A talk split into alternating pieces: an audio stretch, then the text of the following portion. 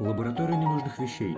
Семинар Максима Глебовича Калинина «Сирийские мистики 7-8 веков». Так, первый, первый фрагмент, который мы разбирали, там, где говорится о четырех главах. Мы тогда просмотрим его снова и перейдем к этой табличке.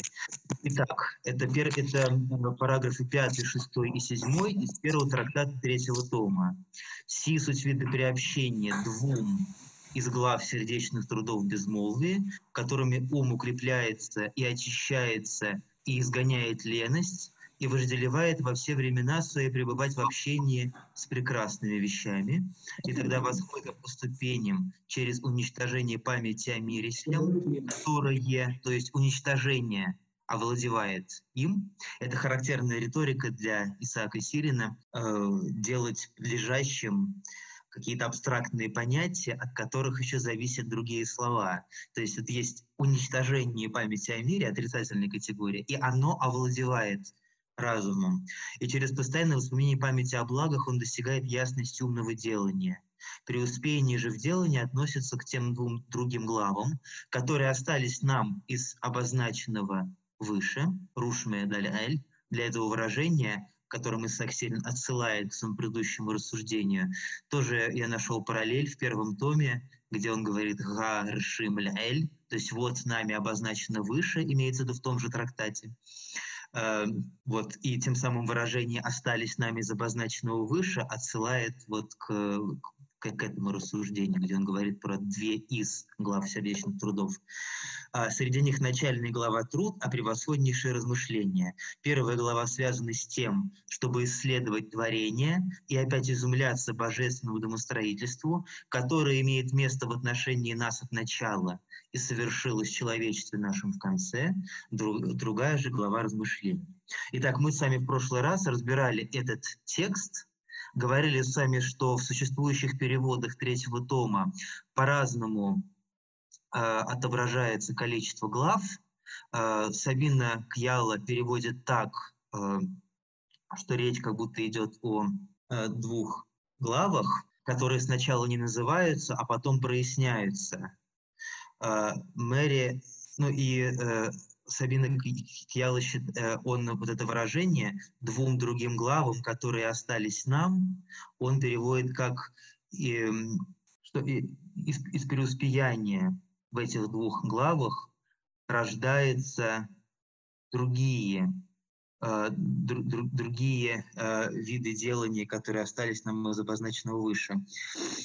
Мэри, Мэри Хэнсбери э, переводит иначе, э, примерно так, как здесь предлагается в русском тексте, э, но она не комментирует э, к чему относятся первые две главы. И мы с вами в прошлый раз, разбирая этот текст, пришли к мысли, что речь идет о четырех главах, которые упомянуты здесь. Первые две главы — это уничтожение памяти о мире и постоянное восполнение памяти о благах, и две другие главы — это размышление и труд. А, итак, я поместил, оформил эти главы в табличку, как об этом просил Раби Роланд, а, и предлагаю сейчас взглянуть на эту таблицу и на тексты, которые помогут нам еще прояснить размышления Исаака Сирина. Итак, он в тексте говорит о двух главах сердечных трудов, две из глав, вот, соответственно, уничтожение памяти о мире и воспоминание памяти о благах. Я оформил это в отдельные ячейки. А, сюда я поместил цитату из начала первого трактата первого тома, которую мы тоже разбирали с вами в прошлый раз. В этой цитате говорится о страхе Божьем как главе добродетели и о том, как человек заключает рассеянные движения разума внутри себя. То есть описывается то же самое делание, что и в первом трактате третьего тома, когда речь идет о заключении э, движений разума, о том, чтобы усилием разума поставить преграду для помыслов, чтобы они не препятствовали молитве.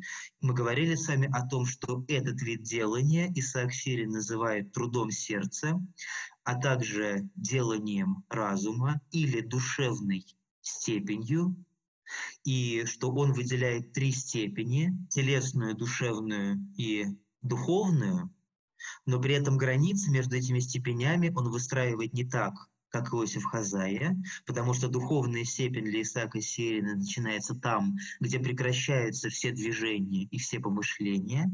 И это состояние, описанное в 22-м трактате первого тома, э, соответствует у Иосифа Хазаи месту ясности, то есть вершине душевной степени. То есть Исаака Сирина, то, что он называет духовной степенью, наступает раньше, чем духовная степень Иосифа Хазая.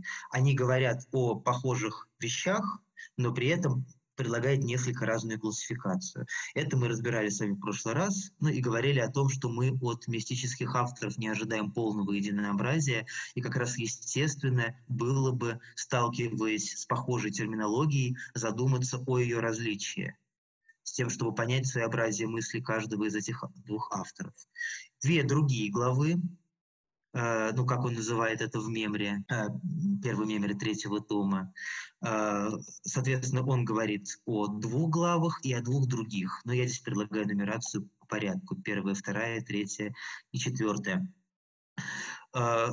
Что касается э, труда, то Исаак Сирин дает в самоопределении этого труда, который мы сами видели, говоря о том, что этот труд связан с созерцанием творений и размышлением боже... и э, созерцанием божественного домостроительства. Да, вот выше в тексте мы это видели. Э, домостроительство, которое имеет место в отношении нас от начала и совершилось в человечестве нашем в конце.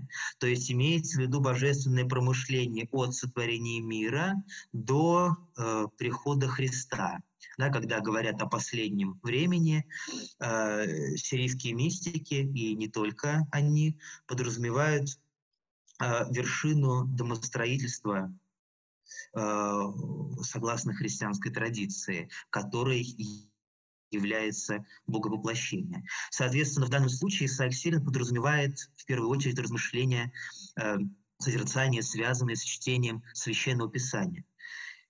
Итак, вот эти две главы. Здесь я даю соответствующие комментарии о том, что определение труда Исаак Сирин дает в этом месте. А вот что такое размышление, здесь по-сирийски используется термин «рынья». Это я впишу в табличку. Мы говорили с вами о том, что есть два термина для размышления – рынья и гырга. И у Исаака Сирина во втором томе есть специальный трактат, который посвящен этим видам размышления – о нем мы с вами тоже сегодня будем говорить. Итак, вот э, выстраивается такая схема, э, и для Исаака Сирина это не единственная схема, которой он описывает состояние ума на втором этапе, на душевном этапе. Да, как я сказал, у нас три этапа – телесный, душевный и духовный. Духовный характеризуется прекращением движений и тем, что ум уже не властен над собой, но божественная сила уводит его. А когда Исаак Сирин говорит о втором этапе душевном, а, он говорит в первую очередь о Раяне, разуме человека и о действиях этого разума. Другими словами, Исаак Сирин, в отличие, скажем, от Иосифа Хазая или Анна Дальяцкого, которых интересует в первую очередь вот это высокое состояние, в котором ум созерцает свет и уже ведет его божественная сила, Исаака Сирина интересует э, в первую очередь состояние разума человека и его волевого усилия, соотношение мысли человека, его мыслительного усилия его воли и ответного действия Бога. Этим Исаак Сирин был очень интересен для э, многих исихастов с практической точки зрения, как на это указывал нам э, Александр Преображенский. И этим он, он интересен э, как, во-первых, дополняющий картину э, даваемые другими сирийскими мистиками, ну или наоборот, создающий детальный фундамент для того, чтобы понять, о чем писали другие сирийские мистики. Он интересен тем, что указывает очень много тонких различий между разными этапами на этом состоянии, в котором разум человека еще э, включен в делание, в котором человек может своей волей влиять на э, делание, в котором он пребывает. Так вот, вот для, мы будем говорить об этом состоянии, Пурхана Дрияна, или дубара драяна, разумное жительство, да, или то, которое называют Анна труд сердца. Так вот, помимо этих четырех глав, в которых он говорит о э, принципах организации труда сердца, у Исаака Сирина есть еще несколько описаний, в которых он тоже говорит об особенностях этого второго этапа. Причем он пользуется там э, пользуется там другими критериями, основываясь либо на аскетической практике, либо на библейских образах, к которым он привязывает свою классификацию. И сам Исаак Сель во втором томе говорит о том, что э, степеней, уровней на этой душевной степени существует множество в зависимости от разных состояний разума человека. То есть начинается душевная степень тем, что разум прилагает усилия, чтобы собрать рассеянные движения, чтобы молитва, совершаемая человеком, была свободна от внешних помыслов, а заканчивается этот этап душевного делания тем, что человек приходит в состояние изумления, и уже разум э, э, уже, уже задействованным оказывается не разум Яна, которая сопряжена с волей, а ум Гауна и Мадда, который уже ведется помимо своей воли и который уже не, не имеет никаких мыслей и движений. Так вот, между этими двумя крайними точками, начало душевной степени и ее вершиной, есть много промежуточных этапов. И Саксилин прямо об этом говорит, что очень много есть этих уровней. И хотя Исаак Сирин не, не выстраивает единообразного описания, а в разных трактатах предлагает разные классификации, из них интересно составить единую целостную картину. Как раз мне кажется здорово, что он не э, систематизирует все очень строго, потому что сам этот предмет не поддается систематизации, но вместе с тем дает обобщающее описание. Мы можем собрать воедино эти его разные обобщающие описания и получить многомерную картину. Вот в этом будет э, метод, по которому мы сможем понять его учение, не отступаясь от текста. И этот метод служит очень выгодным дополнением к анализу терминологии, потому что анализ терминологии, анализ терминов, которые он использует, дает нам так сказать, одномерную картину. А когда мы анализируем его собственные обобщения, то здесь гораздо больше измерений. Э, соответственно, я сейчас хотел бы показать вам несколько других его разновидностей, других его классификаций, других обобщающих рассуждений Исаака Сирина, которые относятся к душевной степени, к степени служения или образа жизни разума. Э, привести другие параллели к, к описанию тех четырех глав, которые мы сами видели. Но не только параллели к этим главам, но и других способов описать это же состояние. Э, в первую очередь я хотел бы показать вам э, отрывок из седьмого параграфа 29 слова.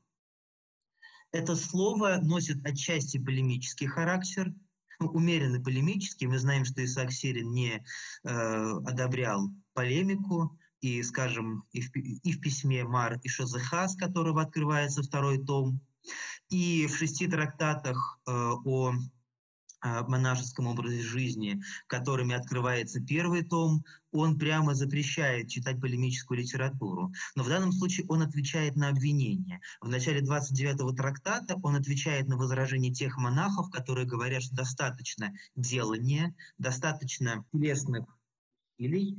Сейчас я даже прочитаю этот текст, чтобы э, не вспоминать по памяти. Удивляюсь я также людям, которые, когда видят человека, трудящегося в чтении святых писаний и усердно изыскивающего смысл их, постоянно пребывающего в собеседовании с этими и подобными размышлениями на тему сокровенного служения, то есть человеку, который пребывает на второй степени, говорят ему некое весьма грубое слово, безвкусное и безумное, вроде «сколько бы ты ни читал ты и не трудился, труд то бесполезен». А особенно удивляюсь тем, которые говорят что-то вроде «какой смысл в этих исследованиях и какая польза для тебя праздно проводить время в изыскании смысла Писания?» и тому подобного. Деятельность – вот что требуется. Если мы исполняем то, что знаем, нам не нужен великий труд над писаниями и занятия подобного рода. Вот на это Исаак Серин говорит, что труд э, сердце и хранение сердца – это и есть главная деятельность, которой призван аскет. И вот от, в рамках этого рассуждения и отвечая на эту критику, он дает вот такое описание хранения сердца. То есть, опять же, того делания, которое соответствует э, душевной степени. Если хранение сердца намного важнее, чем что бы то ни было, оно никоим образом не может появиться благодаря борениям и ухищрениям. Ну, для э, борений э, слово «агоне» используется греческого происхождения, а для ухищрений слово «пурсе», которое означает «способы». Ну, то есть, когда он говорит о борениях и способах, он имеет в виду делание первого этапа, когда человек преодолевает в себе страсти.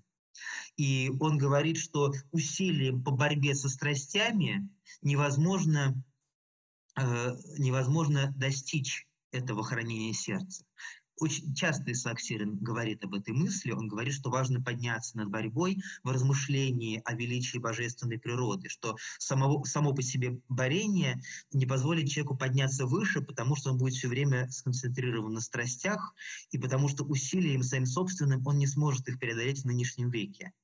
Поэтому блаженны те, кто... Поэтому не ухищрение, ну, ухищрение — это вот э, в данном случае перевод второго тома митрополита Лариона я читаю, слово «ухищрение» яркое, но оно, быть может, имеет коннотации негативные. Ухищрение связано с хитростью, с нечестностью. А Исаак Сирин здесь говорит о борениях и способах преодоления страстей, тех, которые хорошо известны в аскетической литературе. Опять же, есть э, антиритик Евагрия Понтийского, в котором э, по отношению к порочным помыслам предлагаются противодействующие какие-то аргументы из, из Писания. Есть большая критическая литература по этому поводу. И вот он говорит, блаженны те, кто удостоился этого, ибо соединившись с Господом нашим в мысли сердечной и полноте ума, благодаря постоянной памяти о нем, удостоились они избежать собеседования и разговора со страстями, возжелав одного лишь собеседования с Богом. Постоянное чтение с прекрасными размышлениями, исследованием и поиском тайн – все это есть прекрасное собеседование с Богом. Для слова «собеседование» употреблен здесь тот же самый термин «аньяна», э, котором открывается наше размышление. Э, вот здесь говорится о собеседовании или приобщении главам сердечных трудов, а в этом нашем фрагменте говорится о собеседовании с Богом или приобщении Бога. здесь же говорится о собеседовании аньяна со страстями. Мы говорили, что это важный технический термин для Исаака Сирина, которым обозначается направленность предельно сосредоточенного внимания человека. И она может быть направлена либо на... Э, эта направленность может относиться либо к Богу, либо к миру. Кто постоянен в этом, тот перейдет к всецелой совокупности телесных служений. Многократно благодаря этому случается, что даже воспоминание мирских образов не появляется в разуме, особенно у тех, кто читает и размышляет с той целью, чтобы ум их произрастил некую тайну истины по причине постоянного наслаждения великими словами, над которыми размышляют они ночью и днем. Итак, это описание душевной степени. Здесь говорится о хранении сердца, и здесь говорится о всецелой совокупности телесных служений. То есть о том состоянии, когда телесный труд достигает своей полноты и совершенства. То есть речь идет о второй ступени душевной, как о завершении, полноте, исполнении первой ступени телесной. Итак, это описание второй ступени. И чем оно поражает? Здесь называются четыре делания, которыми достигается, или в которых хранение сердца, или в которых проявляется хранение сердца. И эти четыре делания соответствуют тем четырем главам, которые мы видели в первом трактате э, первого тома. Он говорит здесь о, ну вот в переводе митрополита Ларина, мысли сердечные, но э, в оригинале это «рынье длебба». Э, это слово «рынье», которое означает «размышление». Вот мы видим эту главу, э, четвертую главу сердечного труда, о которой он говорит. Дальше здесь мы видим постоянные, упоминание постоянной памяти о Боге, а одна из четырех глав, упоминаемых в первом трактате третьего тома, это постоянное памятование о благах. Если мотив постоянной памяти о Боге, это постоянный мотив третьего тома, и ему есть соответствие и во втором томе, и в первом томе Исаака Сирина, а, и есть опять же, основания в предшествующей традиции. Дальше. Они избежали собеседования и разговора со страстями. Они же говорится, что воспоминание мирских образов не появляется в разуме. Это описание соответствует погублению памяти о мире. И, наконец, постоянное чтение с прекрасными размышлениями, исследованием и поиском тайн. Речь идет о чтении Священного Писания, о котором человек размышляет, и он ищет проявление промысла, которые в этих тайнах заключены. А, это делание соответствует э, главе который Саксилин обозначает как труд, и который он определяет как э, созерцание божественного домостроительства. То есть, вот, описывая хранение сердца, он называет четыре условия, отсутствие воспоминаний о мирских образах, постоянное э, чтение, ну, и, и, здесь, здесь иной порядок, но если приводить, если в порядке первого трактата третьего тома, то вот отсутствие воспоминаний о мире, постоянная память о Боге, постоянное чтение Священного Писания с исследованием тайн и мысль, размышление сердца, рынья длебба. А, вот это описание э, дает нам картину, соответствующую вот этим четырем главам, о которых Исаак Сирин говорит в первом трактате третьего тома. Дальше, к следующему описанию мы переходим. Э, это, это описание мы с вами видели на прошлой нашей встрече. Я зачитывал его, но вот сейчас можно на него посмотреть э, в рамках презентации. Э, это отрывок из 22 трактата второго собрания. Соответственно, его, его можно найти легко онлайн.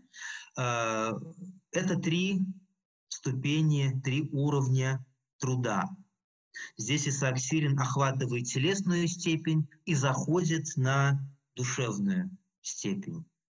То есть это уже иная классификация, которая лишь частично пересекается с описанием четырех глав. Мы, мы сами видели, это э, есть начальная степень Шухта, э, Шарвайта, Шухта Шарвайта, которая предполагает труд со многим молитвословием и служит умерщвлением тела, в смысле умерщвлением страстей тела. А, затем промежуточные степени, в которой подключается труд чтения и коленопреклонения, а на третьей степени а, человек трудится в первую очередь в размышлении и в молитве сердца. Соответственно, третья степень этой классификации соответствует тому э, труду сердца и деланию разума, о котором мы говорим в связи с четырьмя главами. А первые две ступени соответствуют э, телесному деланию и переходу от телесного делания к душевному. Э, при этом подчеркивает Исаак Сирин, что здесь э, нет жесткой границ между этими степенями, э, степени остаются везде, но изменяются их способ и цель. Человек, то есть тот же самый труд коленопреклонения чтение Писания остается, но на душевной степени человек учится созерцанию тех тайн, которые в Писании открываются. Но, но, но, но на телесной степени, душевной степени не происходит ну, на телесной степени само собой, но и на душевной степени тоже не происходит полного отказа от телесного труда. Вот об этом э, Исаак Серин подробно здесь говорит.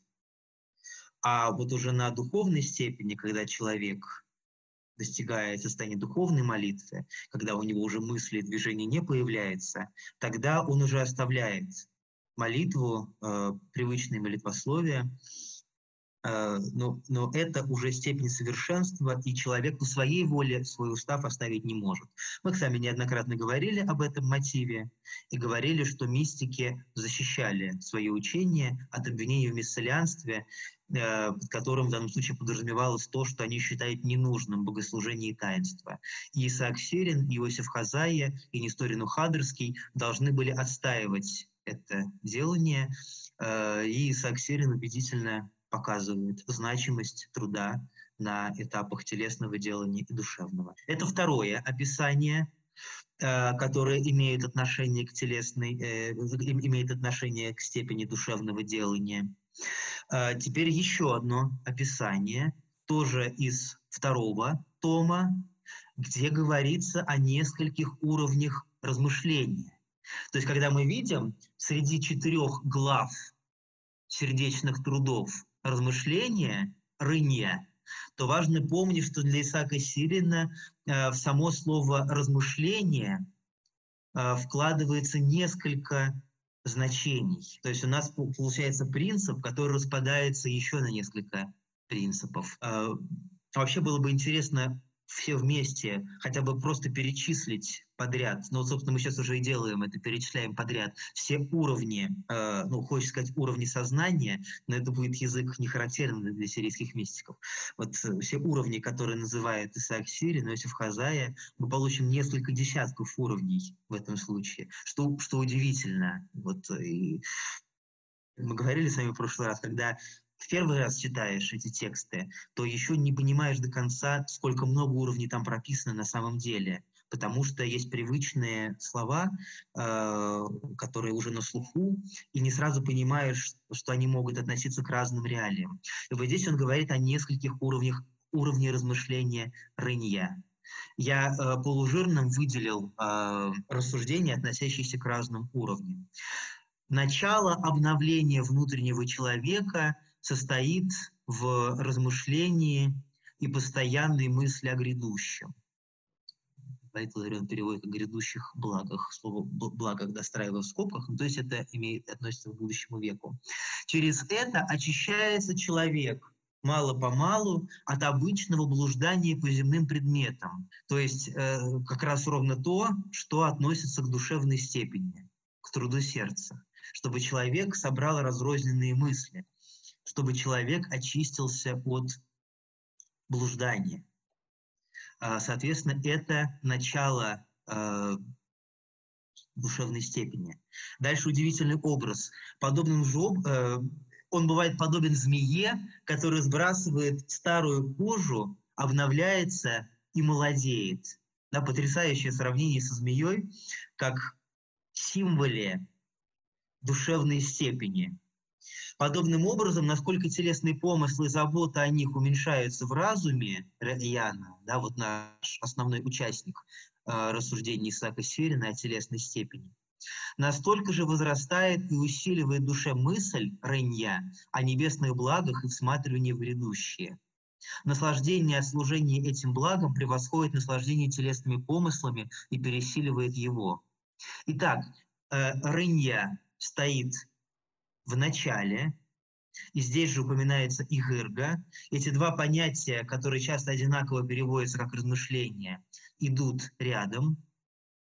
Э, и вот интересно, что десятый трактат второго тома, в написании которого значится, что он посвящен размышлению Гырга, этот десятый трактат открывается тоже перечнем нескольких видов рынья – а потом в, обо, в обобщении Мархат опять говорит о Хырга, Возникает впечатление, что эти термины у него э, более-менее синонимичные, и что Рейния более частное понятие по отношению к Герга, что Герга обозначает размышление как делание разума на душевном этапе, в том состоянии, когда он свободен от всех внешних помыслов и сосредоточен всецело на Священном Писании, на свойствах божественной природы, вот те два, две, два, два основных направления Гырга, о которых он говорит.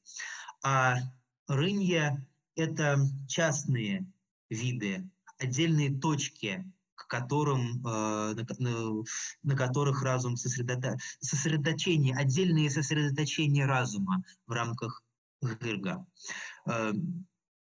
Думаю, что дальше по ходу работы с текстами Марасхака мы э, найдем э, способы дополнительно э, провести границу между этими понятиями, хотя мы видим, что сам Марисхак предлагает такие классификации, которые, избежают, э, которые избегают жесткого проведения границ. Но вот десятый трактат второго тома, в котором несколько видов рынья разного уровня перечисляются в рамках определения Гырка, э, говорит в пользу того, что рынья — это отдельные состояния, отдельные уровни, отдельные направления э, внимания в рамках Гырга как делание разума на втором этапе, когда он свободен от внешних помыслов. Итак, здесь говорится о рыне, с которого начинается э, обновление внутреннего человека, с которого начинается э, душевная степень. Здесь же говорится о том, что эта мысль рынья постепенно усиливается в человеке. Э, то есть начинает он с того, что только-только учится сосредоточению разума, постепенно телесные помыслы ослабевают, а это рынье, размышление о небесном в нем усиливается. А, а дальше он говорит о постоянном плаче, рождающемся от мысли о знании. И здесь тоже слово «рынья» используется. Это уже новый уровень рынья. А, а, потому что под знанием понимается в данном случае э, то знание, которое служит основным предметом там, трактата второго тома, и который Саксирин обозначает так же, как э, Ива Атадашрара, знание истины, и про который он говорит, что это знание о Боге, имеется в виду о божественном постоянстве, о постоянстве божественной любви, э, которое стоит выше знания о переменах, имеющих место в нашем мире. Ну и э, есть слово о трех степенях э, знания э, в первом томе, где он говорит о знании рациональном, о вере и о знании, которое наступает в духовном опыте трех степенях восприятия мира. С одной стороны, когда человек понимает, воспринимает причины и следствия мироздания и пребывает в страхе за свою смерть. С другой стороны, то знание, которое бывает верой, когда человек в своей вере человек преодолевает естественные, э, преодолевает причинно-следственные связи и верит, что Бог не ограничен причинно-следственными связями, и э, тем самым он э, избавляется от страха смерти и учится свой страх перед земными факторами подчинять своему благоговению перед будущим судом, которого он верою ожидает. А третья ступень, ступень знания, когда человек уже опытно э, утверждается в обретает опытное познание божественного постоянства. И это знание наступает тогда, когда человек очищенным разумом размышляет о божественном естестве. Оно обретается на вершине душевного делания. И когда человек э, размышляет о божественном постоянстве, размышляет о божественном естестве и э, подступается к изумлению этим естеством, которое выводит его на этап духовной молитвы, тогда он уже и будущего суда э, перестает бояться, потому что он начинает постигать постоянство божественной любви.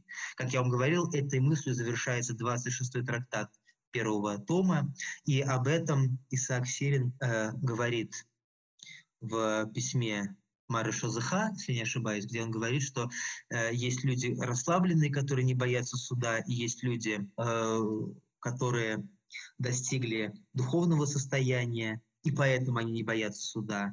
А посередине между этими двумя крайностями страх будущего суда. Вот эту мысль так сильно выражает и в 40-м трактате второго тома, и в 26-м трактате первого тома, когда говорит о теодицее и о будущем э, обновлении творения. То есть он говорит, что оставить страх перед будущим судом имеет право только человек, который достиг духовного состояния. А до этого невозможно ни о всеобщем спасении, ни о чем ином, страх суда должен сопровождать человека. А если человек его оставляет, не достигнув духовного состояния, то он проявляет небрежение. И говорит он, э, да, простите, это не письмо Мары Шизыха, а это 20-й трактат второго тома. И э, Исаак Сирин говорит, что если человек пребывает в небрежении, то он находится на уровне животных. А если он пребывает в духовном состоянии, то он находится на уровне ангелов. А если ты не животное и не ангел, то ты пребываешь в состоянии, когда говеешь перед будущим судом. Э, и ты не можешь в себе преодолеть страх перед будущим судом, э, и будет неправильно пытаться внушить себе, что на будущем суде ты в обязательном порядке будешь прощен. Э, вот такие три степени, когда человек движется от знания причин следствий через веру к знанию божественного постоянства, которое рождается из мышления о божественном постоянстве. И вот здесь, когда говорится о плаче рождающимся от мысли о знании, вот здесь как раз речь идет о знании истины, о высшей степени знания. И в этом размышлении а рынья и заата можно перевести не только как мысль о знании, но и мысль, присущая знанию. Частица «д» арамейская, э, означающая «который», Э, можно, позволяет очень большое количество синтаксических отношений передать. То есть буквально это э, ну, а, оно означает «который» в составе предложений, и оно означает отношение, принадлежность в составе именной группы. То есть «рынья» и «захта» буквально это размышление знания – а уже этот родительный падеж можно интерпретировать по-разному. Вот митрополит Иларион переводит как мысль о знании, но это можно перевести также как мысль, присущая знанию. И это, мне кажется, будет более гладко. Размышление, присущее знанию истины. Э, то размышление о постоянстве божественной любви, то есть то размышление, которое э, имеет место на вершине э, душевного уровня, и которое заставляет человека постоянно плакать от того, что он начинает ощущать в себе любовь ко всем людям, происходящую из познания постоянной божественной любви. Э, о том, о том что плач э, является вершиной второй ступени делания, Исаак Сирин говорит в других местах. Он говорит об этом в 15 трактате, который ниже сейчас мы будем с вами смотреть, первого тома. И он говорит об этом в 71 трактате первого тома, где он говорит, что ясностью, э, знаком ясности твоего ума служит то, что э, ты ко всем людям ощущаешь любовь без различия лиц. И в этой любви э, ты э, плачешь, тебе подается плач. То есть э, и сравнение с другими текстами, где речь идет о плаче, и сравнение с другими текстами, где речь идет о знании, ясно, что здесь, в, этом, э, в этой фразе, говорится о том размышлении, о той ренье, которая стоит на вершине второго этапа. То есть в начале 16-го трактата говорится о рыне, которой открывается душевное делание и делание разума, а э, дальше говорится о рыне, который, наоборот, завершает это делание. И он говорит, есть признак души, ощутивший надежду свою, не от чтения и не от слышания, но в самой себе ощутила она надежду служение своего. Важный мотив, да, что познание э, обретает э, человек внутри самого себя на вершине, э, на вершине э, душевной степени. По этому поводу я сейчас вам зачитаю э, отрывок я хочу отключить демонстрацию экрана и включить другое чтение, где говорится вот э, о том, что человек внутри самого себя обретает э, познание. Задавал вопрос в чате, что значит разговор со страстями. А, разговор со страстями, да. А, как я сказал, а, здесь для слова разговора или собеседования используется термин «аньяна», который означает ну, и беседу, и вообще взаимодействие. И для Исаака Сирини «эньяна» — это э, очень распространенный термин, которым он обозначает направленность внимания человека.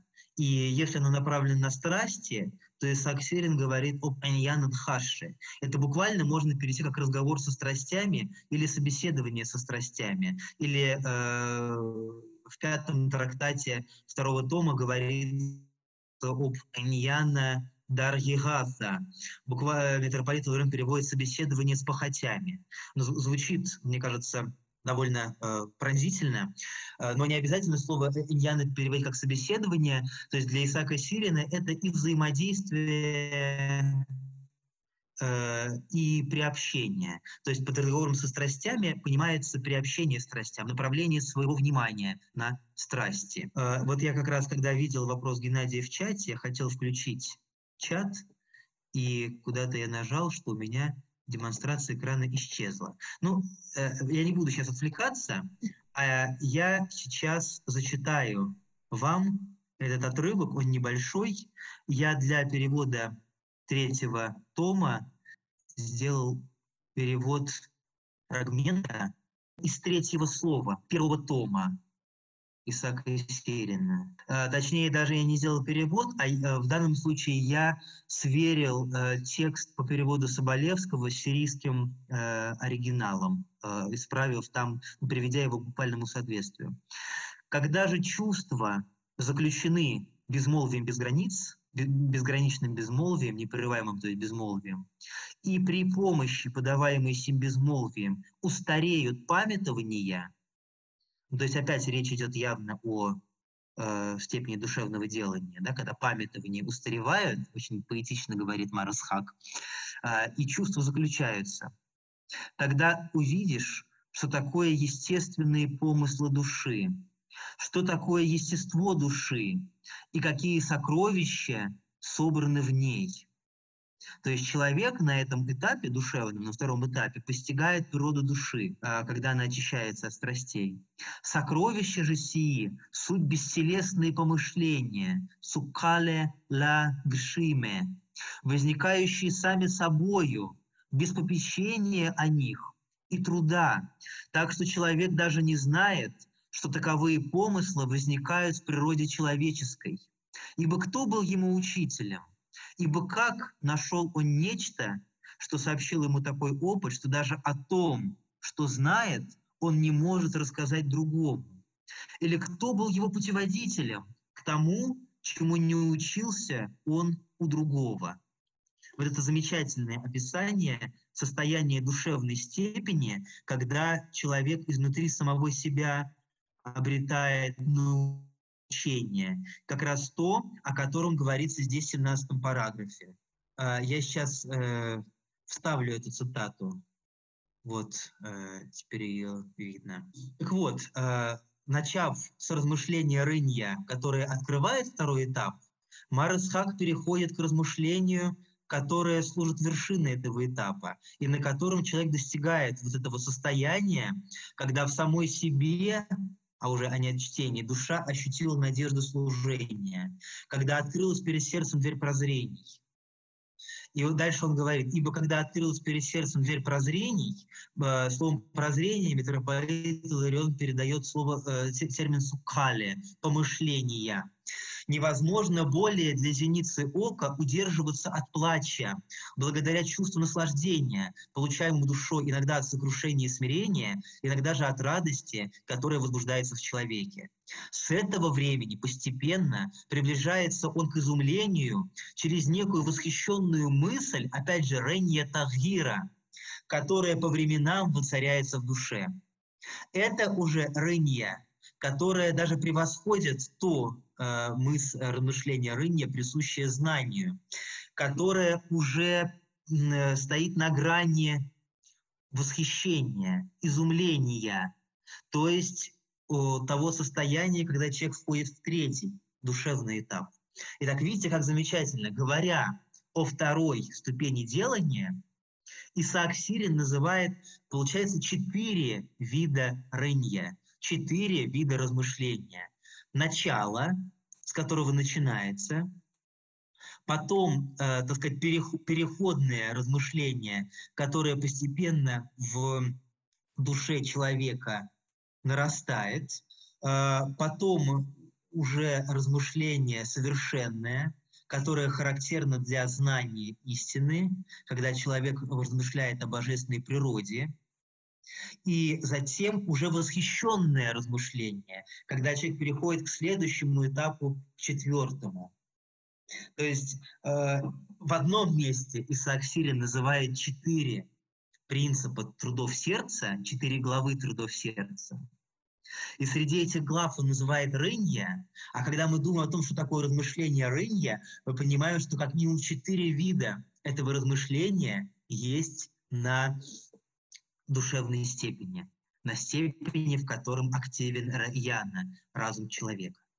А, но при этом, вернемся сейчас к табличке с четырьмя главами, при этом мы видим, что размышление Рынья э, Исаак Сирин называет в последнюю очередь. Да? Он говорит сначала о двух главах, описывая погубление памяти о мире и воспламенение, воспламенение, да, воспламенение, что подразумевает нарастание памяти о благах, а потом он говорит, что преуспеяние в делании достигается через две другие главы, то есть труд созерцания и размышления. Если в первом трактате третьего тома Исаак Сирин говорит о том, что размышление, рынье – это то, что подает преуспеяние в делании, то, стало быть, он э, подразумевает э, вот это, э, один, один из видов рынья уже совершенного. То, ну, которые на самом деле взаимосвязаны между собой, потому что размышление, присущее знанию, это размышление о божественной природе, как об этом Исаак Сирий неоднократно говорит. И с этого он начинает, э, в частности, третий трактат третьего тома, который мы сами читали. А это размышление приводит к изумлению. То есть, когда Исаак говорит о размышлении Ренни, как и четвертой главе, он, очевидно, имеет в виду вот это более высокое состояние. То есть две классификации друг, друг на друга наслаиваются, они пересекаются. Это одна идет как одна улица с одной стороны, другая с другой стороны, и вот есть точка их пересечения. Одна из первого трактата третьего тома, другая из восьмого трактата второго тома. То есть получается объемная картина. Это уже не уместишь на бумаге, а это нужно делать в... Если составлять какую-то схему, то ну, ну, нужно уже Э, формат трехмерный, чтобы показать, как с разных сторон выстраиваются эти разные уровни, в каких-то местах пересекаются между собой. Вот так Марасхак изящно, с одной стороны, избегает э, строгой систематизации, которая противоречит духу э, мистического опыта, неподдаваемого определению, но с другой стороны выстраивает определенную ясность дает обобщение, исходя из своего опыта, и мы берем на себя роль тех, кто верит этому опыту. Но это еще не все. Мы здесь видим соединение двух текстов, первого трактата и восьм... Э, третьего тома, и восьмого трактата второго тома, но вот к этим двум пересекающимся линиям еще третья добавляется, потому что связь рынья, размышления с плачем, который отмечается в 17 параграфе восьмого тома, она служит связкой между первым трактатом третьего тома, описанием четырех глав, и еще одним замечательным текстом, который, к которому мы сейчас с вами обратимся. Это пятнадцатый трактат первого собрания. А, пятнадцатый трактат первого собрания по сирийской версии. Это 59-й а, трактат по русскому переводу. Э, вы можете сравнить, это будет такой интересный психологический эксперимент, сравнить буквальный перевод сирийского текста первой половины этого трактата и перевод Соболевского. Почему это важно? Э, мне кажется, что будет очевидна разница в психологическом восприятии текста. А у Соболевского в переводе с греческого своя стилистика, когда буквально переводишь сирийского, получается другая. И вот часто второй том Исаака Сирина в русском переводе вызвал отторжение, потому что он стилистически отличался от того, как мы Соболевского читаем. А вот э, буквальное прочтение, э, буквальное прочтение, оно поможет э, увидеть, что стилистически весьма близки первый, второй, второй третий том. Вот этот текст. Я думаю, что мы сможем выслать эту презентацию потом а желающим на почту, и можно будет сравнить начало этого трактата. Что? А, начало этого трактата, значит, это 15-й трактат по восточно-сирийской версии, и он соответствует 59-му трактату первого тома в переводе Соболевского. Почему она такая голая? Так, э, Трактат этот называется следующим образом. О последовательности пути иночества. Кратко, у меня получилось здесь кратно, кратко и э, в меру отчетливо.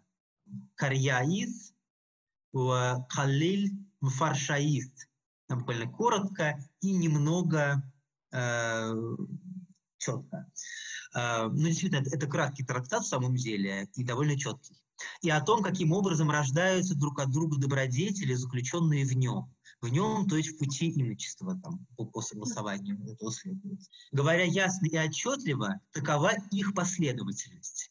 Обратите внимание, что здесь э, основной текст Марысхака продолжает заголовок. Это как раз интересный пример того, когда заголовок принадлежал Марысхаку. Ну или когда, э, если, если верить э, преданию о том, чтобы он, что он был слепым, э, и о том, что, что ученики, стало быть, записывали какие-то тексты с его слов, то написание, которое сделано было с его слов. Но, в общем, так или иначе, важно, что здесь без надписания основной текст трактата не понять. При том, что мы знаем э, надписания, которые яв, явно отражают редакторскую работу. Вот э, здесь интересно, что Марис Хак прямо продолжает рассуждение, которое дано в надписании. То есть это надписание авторизовано им, либо им самим предложено, либо учеником записано по ходу записи с его слов если принять такое предположение, что часть текста записана э, его устном произнесении. А говоря с неотчетливо, такова их последовательность. От трудов в безмолвии, совершаемых с усилием, обратите внимание, что здесь он тоже говорит о трудах в безмолвии. Выше, э, в интересующем нас фрагменте, из первого трактата третьего тома мы видим, э, что речь идет о главах сердечных трудов в безмолвии. Вот, но, но здесь Исаак Сирин специально поясняет, что это сердечные труды, внутренние труд, труды сердца. А в 15 трактате э, говорится сначала о трудах в безмолвии, а ниже дается пояснение, что речь идет о э, четырех трудах. Чтение Писания, бодрствовании, бдении, посте, там слово кафна используется голод, то есть полном воздержании от пищи, э, и, и поклонах. Э, ровно эти же четыре труда, э, как замечает Александр, упоминаются в первом трактате второго тома письмо, письме Мар и Шазыха, причем там э, замечательное рассуждение, где Исаак Сирин говорит, что как в темпераменте нельзя, чтобы баланс нарушался, точно так же и в четырех трудах э, совершаемых человеком, бдение, чтение, э, коленопреклонение и посте, нельзя допускать дисбаланса. И даже там говорится, что эти четыре труда – это тупса, прообраз состава человека. То есть замечательно, что Исаак Сирин с темпераментом, э, с четырьмя признаками, соотносимыми между собой и дающими разные виды темперамента, соотносятся четыре труда. Четыре труда, вершина которых достигается на душевной степени. Итак, от трудов безмолвия, совершаемых с усилием, Амле де Эсьяна, э, Давшелья, рождается онное жгучее и безмерное пылание – словом «пылание» я перевожу очень важный для Марасака термин «рыфха». «Рыфха» означает буквально ферментация, пламенение, разгорячение. И вот здесь он термины, которые обозначают горячее состояние, э, приводит один за другим. Он говорит про вот которое связано с теплотой, которое жхира, шхира, то есть жгучее. Глагол шхар означает э, и, и, и светить, и, и зажигать, воспламенять. Э, мушха, э, без безмерное. Так что возгорается, а там еще один глагол используется, меснавраж, а, глагол, который значит возгораться, воспламеняться, в сердце от горячих помыслов, для горячих он еще один термин использует, хушавы хамиме, теплых, горячих помыслов, хамиме, которые родственны слову хамам, нам известно.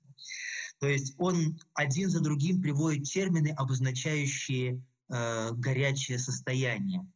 Э, возгорается все от горячих помыслов, снова и снова сверкающих в разуме. Вот, кстати, насчет снова и снова, там используется слово «хасаев», наречие от слова а, «хаста», новый. Мы это наречие видели сами в шестой главе Авнимарана. Там говорится «дары и блага, которые снова и снова подаются» уму, они подобны волнам, теснящим друг другу. И вот это снова и снова подаются, это параллель к вот этому хасаев Балкан, который снова и снова сверкает в разуме. А, сии самые труды и осмотрительность утончают ум жаром своим и подают ему зрение. И сие зрение рождает горячие помыслы, о которых я сказал, через глубину душевного видения, которое называется созерцанием. И сие созерцание рождает пылание. Вот смотрите, а, Исаак Серин сначала дает фразу, обобщающую. Он говорит, от трудов безмолвия, совершаемых с усилием, рождается пылание. А потом поворачивается назад и говорит, что это пылание возгорается от горячих помыслов. То есть он говорит, что труды – отправная точка, пылание – конечная точка, а горячие помыслы где-то между ними стоят как причина. И вот он вот этой фразой вводит свое рассуждение – а дальше, сначала, когда читаешь, кажется, что он повторяется и другими словами говорит одно и то же. А на самом деле дальше он эту мысль э, проясняет. Опять отталкивается от трудов и снова подходит к пыланию. Но то есть это, вот это предложение второе, оно дублирует первое, но уже более подробно поясняет, как это происходит шаг за шагом. Да, говорит, все самые труды, о которых он ниже говорит, что это э, чтение, бдение, пост и поклоны, и осмотрительность с Еруса, а осмотрительность отсылает уже к э, сдерживанию сердца, то есть к труду сердца. То есть тем самым он говорит о трудах и об осмотрительности, которые вместе как раз составляют делание второго этапа. И вот они утончают ум своим жаром, подают ему зрение, э, то есть у ума открывается, э, то есть, ну, видимо, речь идет о духовном чувстве, умном чувстве, которое открывается у ума.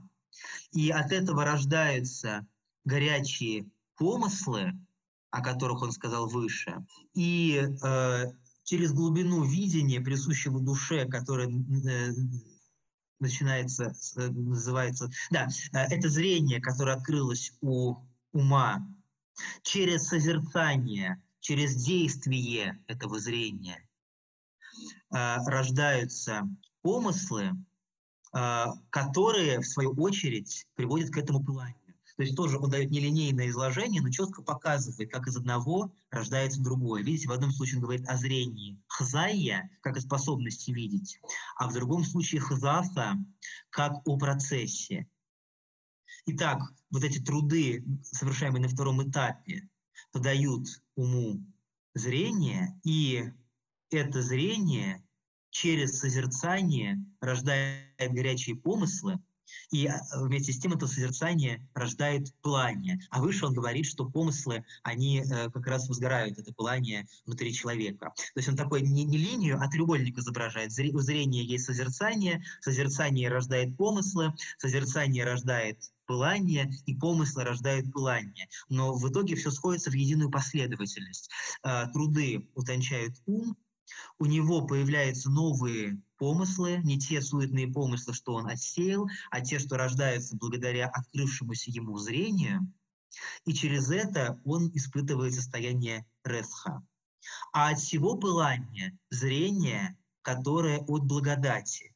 То есть в первом случае он говорит о зрении, которое позволяет видеть, очевидно, естественные помыслы, то, о чем мы говорили с вами, когда я зачитал вам отрывок из третьего трактата, когда в себе самой душа обретает естественные помышления. Но там говорится о сукале, а здесь о хушаве.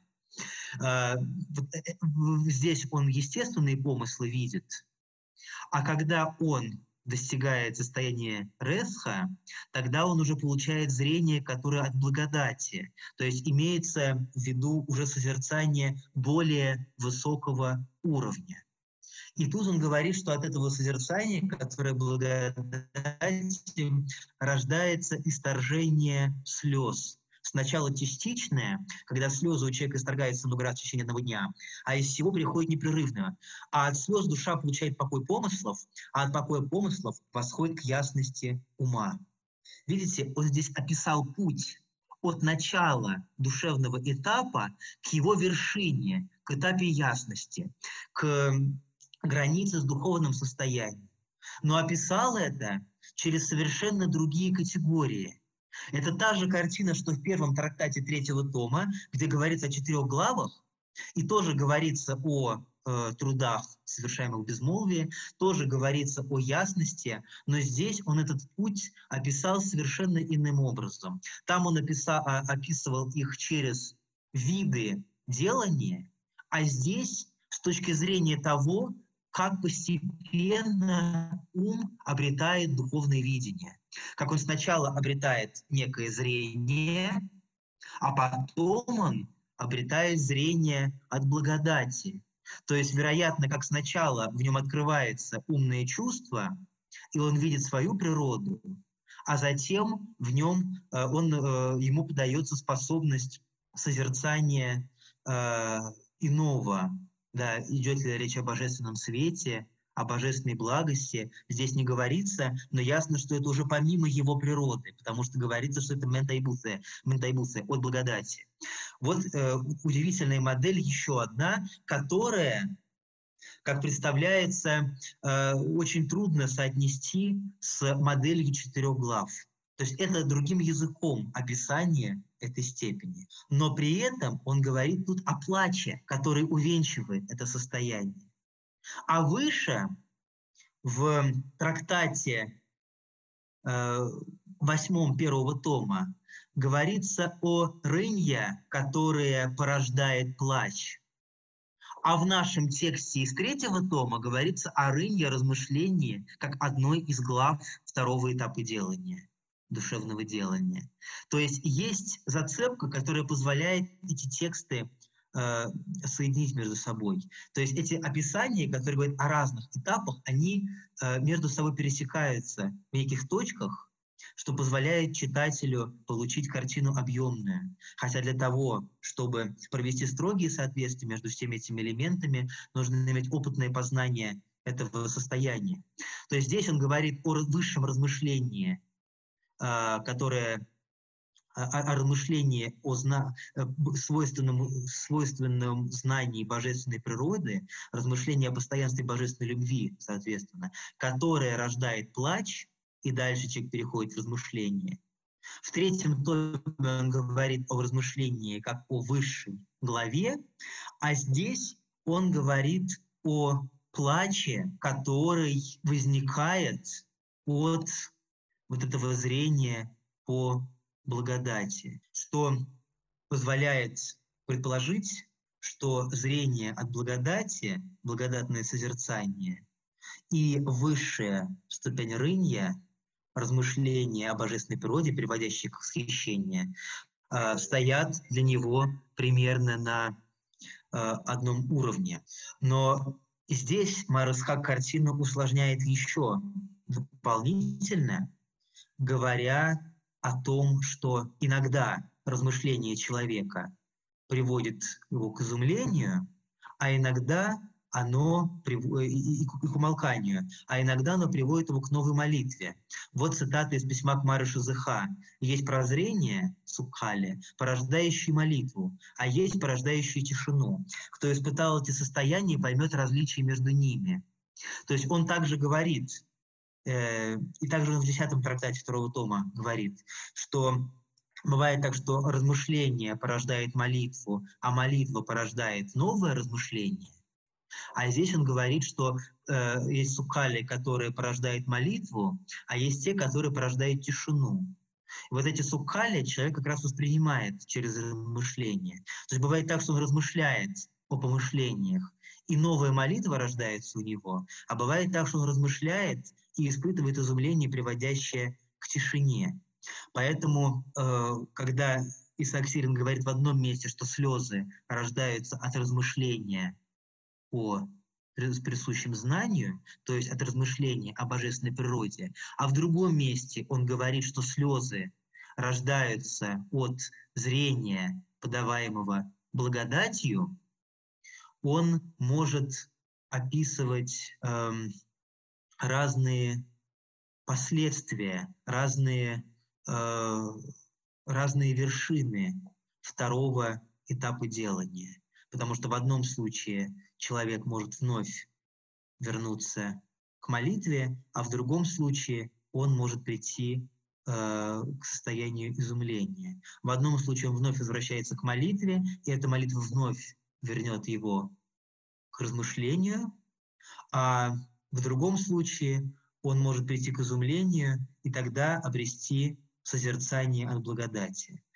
Э, то есть в данном случае я не хочу э, предлагать строгие соответствия между разными моделями, но хочу обратить внимание, что в двух разных текстах говорится о слезах. В одном случае причиной слез является размышление, а в другом случае благодатное созерцание. И, возможно, Исаак Сирин отождествляет эти понятия, а, возможно, речь идет о разных э, итогах второго этапа, когда в одном случае человек достигает изумления и умолкания, и созерцания через это, а в другом случае его размышление приводит к новой молитве, а эта молитва приводит к новому размышлению более высокого уровня. Э, как бы то ни было, я хочу показать, что Маресхак может говорить об одном и том же этапе разными образами, и э, очень ценно, что он разные стороны этого делания показывает, выдерживая баланс между строгой систематикой и свободой в своем описании. А дальше мы узнаем, на чем основано это описание его. Он говорит, а значит, когда ум достигает ясности, в ясном уме человек приходит к тому, чтобы стать зрящим сокровенные вещи. Ибо чистота сосредоточена в успокоении от сражений – Бамшайну Садмен Краве. А после всего ум достигает того, в чем начертано показывание, я специально здесь буквально перевел, это важно для контекста, написано, что начертано тахвиса, а тахвис – это демонстрация, показывание того потока, который описан в книге пророка Иезекииля. Просто Иезекиилю именно показан был этот поток, поэтому я пока что сохранил здесь предельно буквальное изложение и который изображает образ этих трех степеней души, приближающихся к божественным вещам, из которых третья не имеет дальнейшего перехода. Вот мы читаем и удивляемся. Сначала он говорит об очень сложной цепочке благодатных состояний, а потом вдруг говорит о трех степенях. Очень удивительно это звучит для первого прочтения. И сейчас мы пытаемся разобраться, что он имеет в виду. И дальше он говорит, началом для всех них выступает благая воля, обращенная к Богу, и различные труды в безмолвии, и нескривленность, рождающаяся от многого отсечения, буквально психоса сагифта, от мира. Итак, э, заметьте, что опять говорит о трудах безмолвии и говорит о прямоте, которая рождается от отсечения от мира. То есть он здесь дает точки отсчета, похожие на наше описание четырех глав.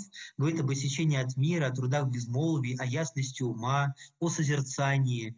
Он, э, это описание второй степени имеет точки соприкосновения с описанием с первого мимо третьего тома. Но здесь он описывает это как цепочку благодатных состояний. А там, как главы, принципы трудов, разные ракурсы и разные описания. И вот сейчас мы посмотрим, что за текст Иезекииля он имеет в виду. А, вот еще хочу сказать, а, ну, прежде чем мы перейдем к тексту Иезекииля, а, вот мы с вами увидели, что здесь э, созерцание, зрение от благодати рождает слезы, а в восьмом трактате второго тома размышление рождает слезы. Может быть, здесь и не разные пути описаны, а может быть здесь описано то, о чем Иоанн Дальяцкий говорит в беседе, посвященной размышлению, в котором э, состояние размышления описывается как смешанное с благодатными движениями, когда мысли человека уже соприкасаются с прозрением, подаваемым от благодати. С этой точки зрения, может быть, Иоанн Дальяцкий может подать промежуточное звено между описанием 15-го трактата первого тома и описанием из 8-го трактата второго тома. Когда здесь размышление, в одном случае размышление оказывается причиной слез, а в другом случае благодатное зрение – и опять же, когда Исаак Сим говорит, что иногда размышление рождает молитву, а иногда молитва рождает размышление, он явно разные виды размышления описывает. Да и в восьмом трактате мы видели, что разные виды размышления он описывает. И, может быть, высочайшие размышления, изумленные, они сопряжены с созерцанием, с благодатными движениями. Марасак об этом прямо не говорит здесь, а, но мы можем осторожно это предположить из сравнения текстов. И, э, кроме того, в одном случае для него созерцание рождает изумление, а в другом случае размышление рождает изумление, что тоже наводит на мысль поставить эти описания. Так вот, э, на чем основано это описание, столь трудное э, и про, э, пространное, в котором он подводит нас к Иезекиилю и почему-то говорит о трех степенях третья из которых не имеет дальнейшего перехода. Речь идет о 47 главе книги пророка Иезекииля. Вообще Исаак сильно очень любит пророка Иезекииля, и, скажем, восьмой трактат третьего тома э, неоднократные цитаты из Иезекииля содержат, которые важны для размышления этого трактата. Итак, 47 глава. Я э, привожу ее по синдальному переводу, и там, где интересующие нас место, я привел тексты «Попишите». И Иезекииль говорит, «Потом привел он меня обратно к дверям храма, и вот из-под порога храма течет вода на восток, ибо храм стоял лицом на восток, и вода текла из-под правого бока храма по южную сторону жертвенника. И вывел меня северными воротами, и внешним путем обвел меня к внешним воротам, путем обращенным к востоку. И вот вода течет по правую сторону». Итак, Иезекииль видит, как поток истекает из правого бока храма. И муж который в видении показывал ему храм будущий, поток, он, он говорит, когда тут муж пошел пошел на восток, то в руке держал шнур и отмерил тысячу локтей и повел меня по воде. То есть видение пророка Иезекииль идет по воде, по этому потоку. Воды было по лодыжку. Еще отмерил тысячу и повел меня по, воды, э, по воде. Воды было по колено. И еще отмерил тысячу и повел меня. То есть продолжает идти в этом потоке. Воды было по поясницу и еще отмерил тысячу. И уже тут был такой поток, вот здесь слово э, аргильта используется, которое соответствует слову э, поток, э, в 15 трактате первого тома Исаака Сирина. И тут уже был поток, через который я не мог идти, потому что вода была так высока, что надлежало плыть, а переходить нельзя было этот поток. Пишите «Уля наш мышках льма-абрах». То есть человек э, не может его перейти. Э, это слово, инфинитив э, маабар, пересечение, оно соответствует э, слову для э, маабарта в нашем трактате Исаака Сирина. То есть, смотрите, у Иезекииля описан поток, И когда Иезекииль описывает его, он называет три степени. Сначала муж отмерил, и вода была по лодыжку, второй раз отмерил, вода была по колено, третий путь отмерил, вода была по поясницу, и он отмерил еще четвертый раз, но там уже нельзя было идти, там можно было только плыть. И вот когда Исаак Сирин говорит о том, что э, поток у Иезекииля изображает образ Сайра Тупса, этих трех степеней душ, приближающих к божественным вещам, из которых третья не имеет дальнейшего перехода, то он говорит об этих четырех степенях. То есть три степени, которые соответствуют э, пребыванию Иезекииля по лодыжку, по колено и по пояс, а третья степень, то есть там, где в воде по пояс, не имеет дальнейшего перехода. То есть это еще одно четвертое состояние, описанное у Иезекииля, когда уже нужно только плыть, а идти ногами невозможно. А, итак, он вдохновлен и Иезекиилем, оказывается, для того, чтобы описать эти степени. Но вот можно дальше посмотреть на текст Иезекииля.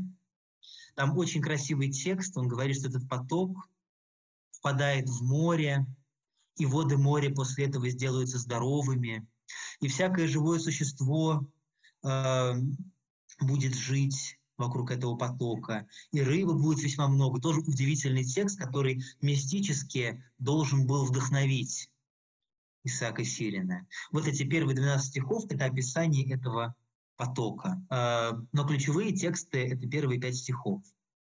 И вот теперь смотрите, что получается.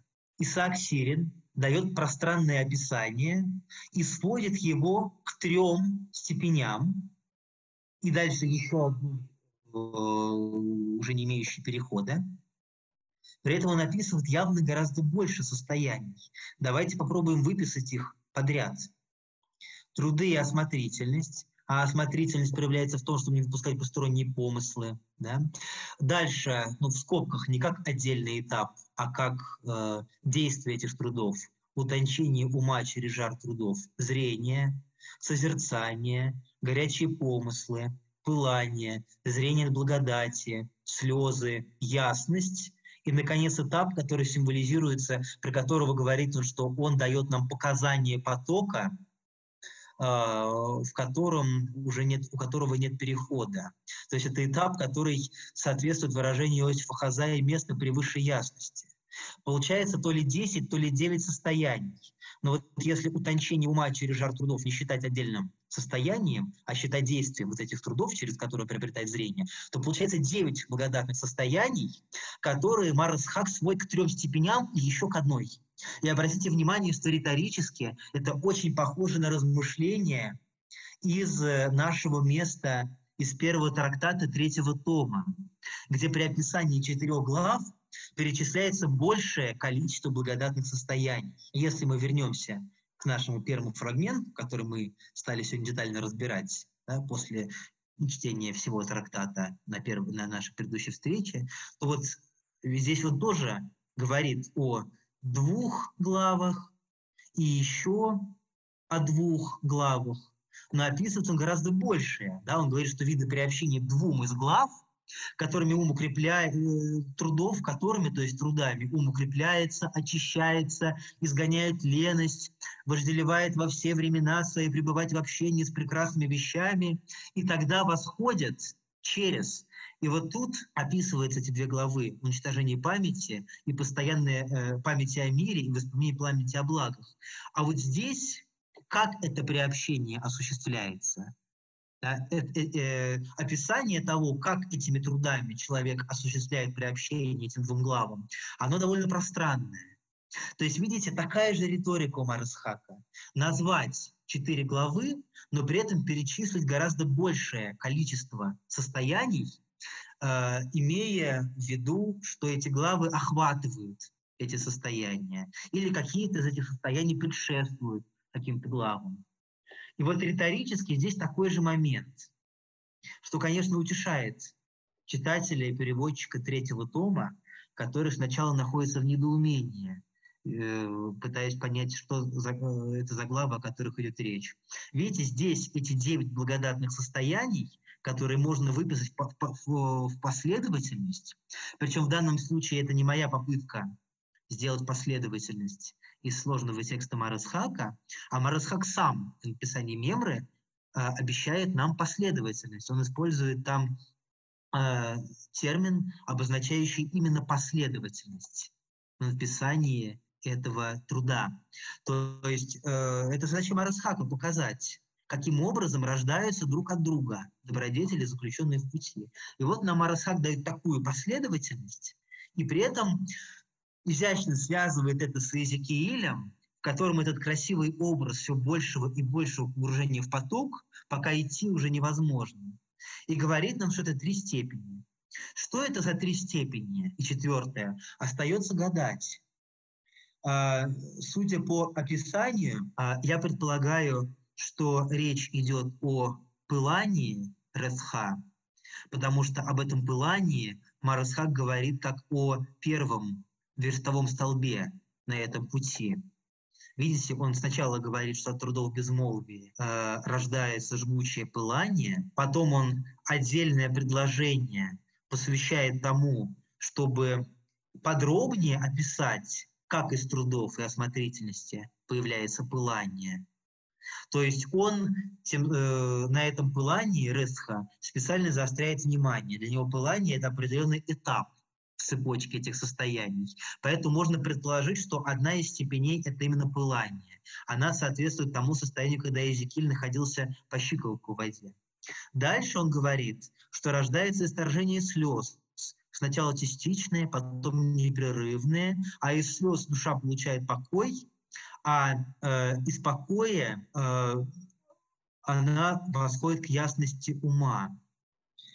Э, при этом 71-м трактате э, первого тома, который я допереводил, потому что его нет в греческом переводе, говорится, говорится, Пусть это будет для тебя ясным знаком э, незамутненности, шапьюс, как раз ясности души твоей.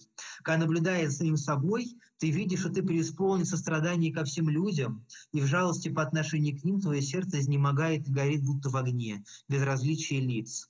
Когда через это все постоянно будет виден образ, он и образ Отца Небесного, то есть того, который любит всех равным образом, как об этом, помните, мы читали в четвертом трактате третьего тома, ты сможешь разуметь степень твоего жития не из трудов различных твоих, но из изменений, которые принимает твой э, ум. У тела же войдет в обычай омываться слезами, когда ум будет зреть духовные вещи, источающимися из глаз, словно из наводнившихся потоком. То есть здесь Исаак Сирин э, описывает состояние ясности, соотнося его со слезами. Поэтому, когда он говорит о второй ступени, которая соответствует тому состоянию, когда Езекииль был уже поколение в воде, э, он имеет в виду то ли слезы, то ли ясность. Я предполагаю, что ясность как более концептуальное понятие, потому что слезы – это признак ясности. И именно ясность Шапьюса, э, являя, э, это, это понятие стало одним из ключевых терминов мистической традиции. И дальше у Иосифа Хазая есть трактат о молитве вместе ясности, где он опирается на Исаака Сирина и на первый том и на второй. Поэтому, видимо, вторая ступень, вторая, второй верстовой стол здесь – это ясность. А дальше он говорит, что в ясности человек приходит к тому, чтобы стать зрящим сокровенные вещи, а дальше ум достигает того, в чем начертано показывание потока.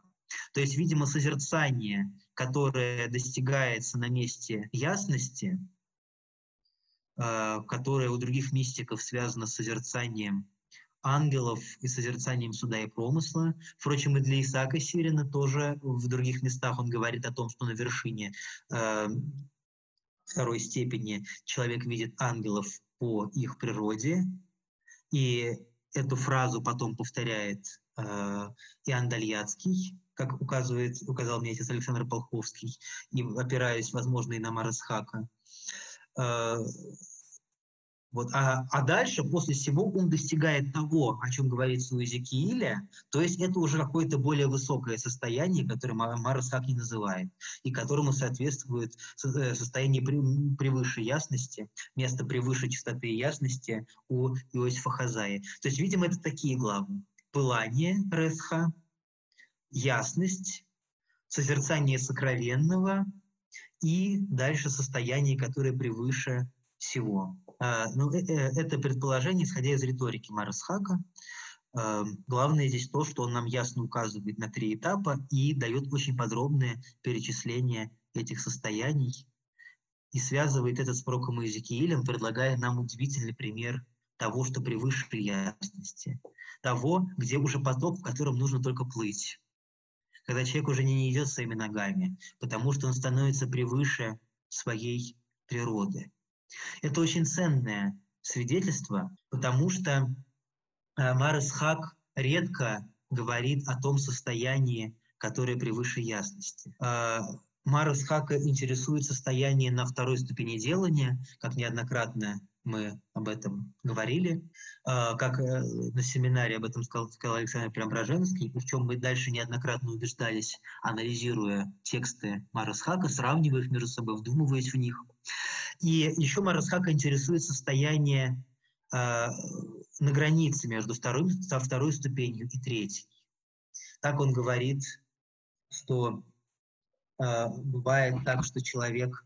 Э, та, та, та, так он говорит, что человек может испытывать проблески духовного состояния, проблески третьей ступени э, в том же 20-м трактате второго тома, когда он говорит о том, что ну, здесь он говорит о вспышке молнии, которая проходит в мышлении, в разуме, да, в, в Яна, человеке. И вот, нашел 19 параграф 20-го трактата второго тома. «Пока во всем подвижничестве своем он еще на душевном уровне, вот на том, о котором мы говорим, иногда случается, что некие духовные, духовные движения, то есть уже относящиеся к третьему этапу, время от времени возникают в нем неразличимо, и начинает он ощущать в душе своей радость и сокровенное утешение. Подобно некой вспихивающей молнии, если уместно такое сравнение, некие таинственные помышления возникают и возбуждаются в разуме его. И дальше он говорит, что знает человека по соседству, может быть, намекая на себя, который ощущает вкус этих вспышек молнии. То есть вот он говорит здесь о границе между душевным и духовным, когда он в душевном состоянии, но уже вспышки духовного возникает. Вот это главный предмет интереса Марусхафа. Душевное состояние и на границе с духовным. Но тут он, отсылая к Иезекиилю, намекает на то духовное состояние более высокое – о котором он не пишет подробно, и о котором написать поставили перед собой задачу и Андальяцкий, и Иосиф Хазайни, которые как раз на этом сосредотачиваются в наибольшей мере. Но Исаак Сирин указывает на это. Он говорит здесь про вот этот поток, в котором нужно только плыть. И, кстати, этот образ часто э, употребляется у Иосифа Хазаи, Иоанна Дальяцкого и у Исаака Сирина в третьем томе. Тоже он говорит, кто дал мне руки, чтобы переплывать это море. А, но вот особенно Иосифа Хазаи яркие размышления о э, уме, который плывет в потоке, а, плывет, плывет в море, в его письме а, о действиях благодати, случающихся у подвижника. У подвижника. То есть он намеком таки указывает на нечто большее и э, о чем он не решается написать. И точно так же в трактате о молитве вместе ясности Иосиф Хазай, говоря о созерцании человечества Христа, которое есть нугра для ну, бесподобный свет, безвидный свет, то есть относится к высшему этапу, к третьему, к духовному этапу. Иосиф Хазай ссылается на девятую главу первой сотницы Маресхака, где он говорит о том, что говорящие, те, кто говорят о видении Господа нашего, не тем же способом, что бывает созерцание. То есть для Иосифа Хазаи э, Исаак Сирин говорил тоже об этом третьем этапе, но не говорил об этом подробно. Э, и вот здесь, давая такую изящную ссылку Иезекииля, Исаак Сирин намекает на то состояние, которое выше ясности исходит. И вот смотрите, что еще получается интересно. Марес Хак изображает здесь четыре этапа добродетелей, ну, он говорит, что это этапы добродетелей, метрасы, четыре этапа делания, отталкиваясь от образа потока. И когда я увидел, что он здесь тоже говорит о четырех этапах, но это они отличаются от четырех глав. Сравнивая с потоком Иезекиилем, я подумал, что...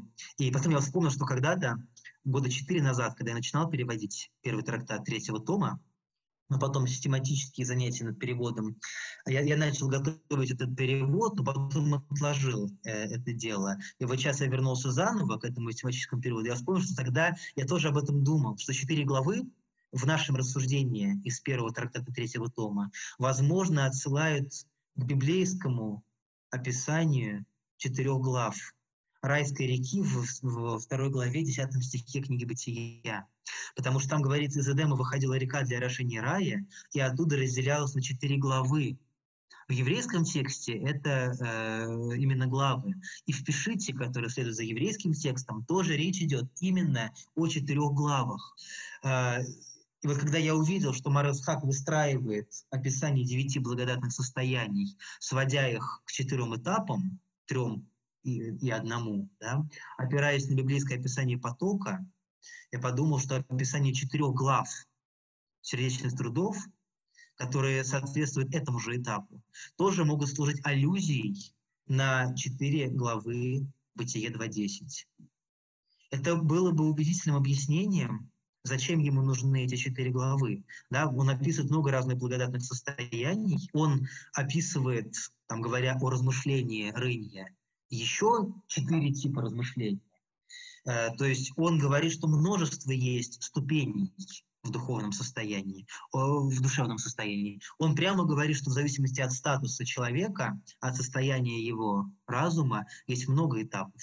Но он в начале третьего тома такие считает нужно выделить четыре главы. И вот если он в 15 трактате первого тома опирается на образ Иезекииля, чтобы предложить классификацию, то здесь он, возможно, опирается на четыре райские реки, на райскую реку с четырьмя главами, чтобы предложить четыре главы для видов сердечных трудов. Потому что это как раз понятно. Духовные делания невозможно строго систематизировать, а вот э, нанизать разные состояния на устойчивые и всем известные библейские символы, это как раз очень хороший и дидактический, и мнемонический прием. Э, найти в Священном Писании опору для некой классификации. Потому что в уме, в рациональном мышлении эту опору для мистических состояний нельзя найти.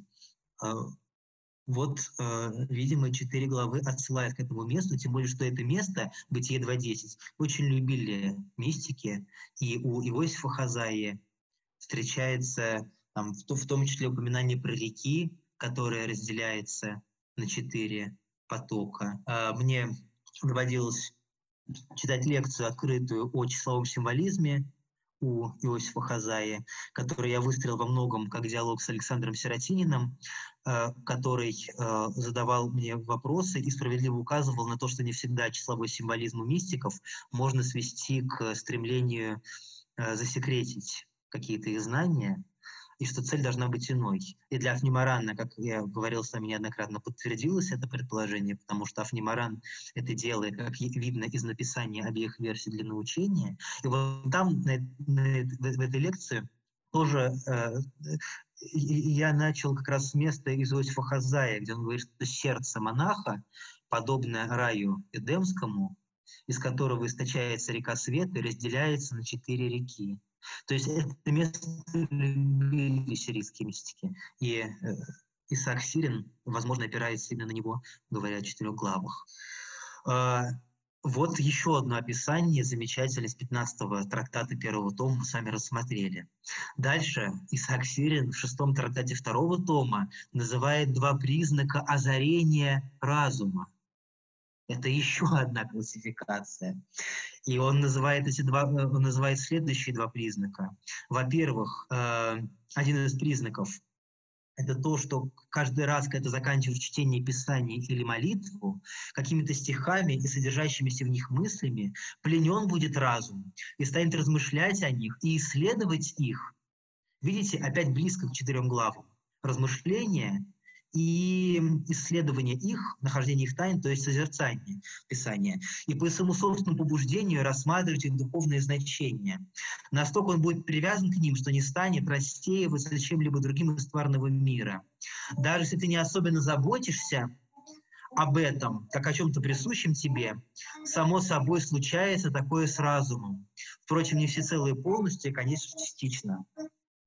Этот признак, этот признак – э, озарение разума, он соотносится с двумя главами размышления и созерцания, с двумя, в которых достигается преуспеяние. А дальше он говорит о втором признаке, что когда душа станет изнутри светом, тогда продолжительные коленопреклонения даются отшельнику. И настолько усладительным оказывается для него пребывание в них, что три дня стоит он на коленях на земле в молитве, не чувствуя утомления, по причине наслаждения и не желая даже вставать с земли. И даже всякий раз, когда поднимет он голову, желая встать, по причине этой продолжительной сердечной услады, объемлющей сердце его, снова падает он на лицо свое, и молитва уже не так важна для него.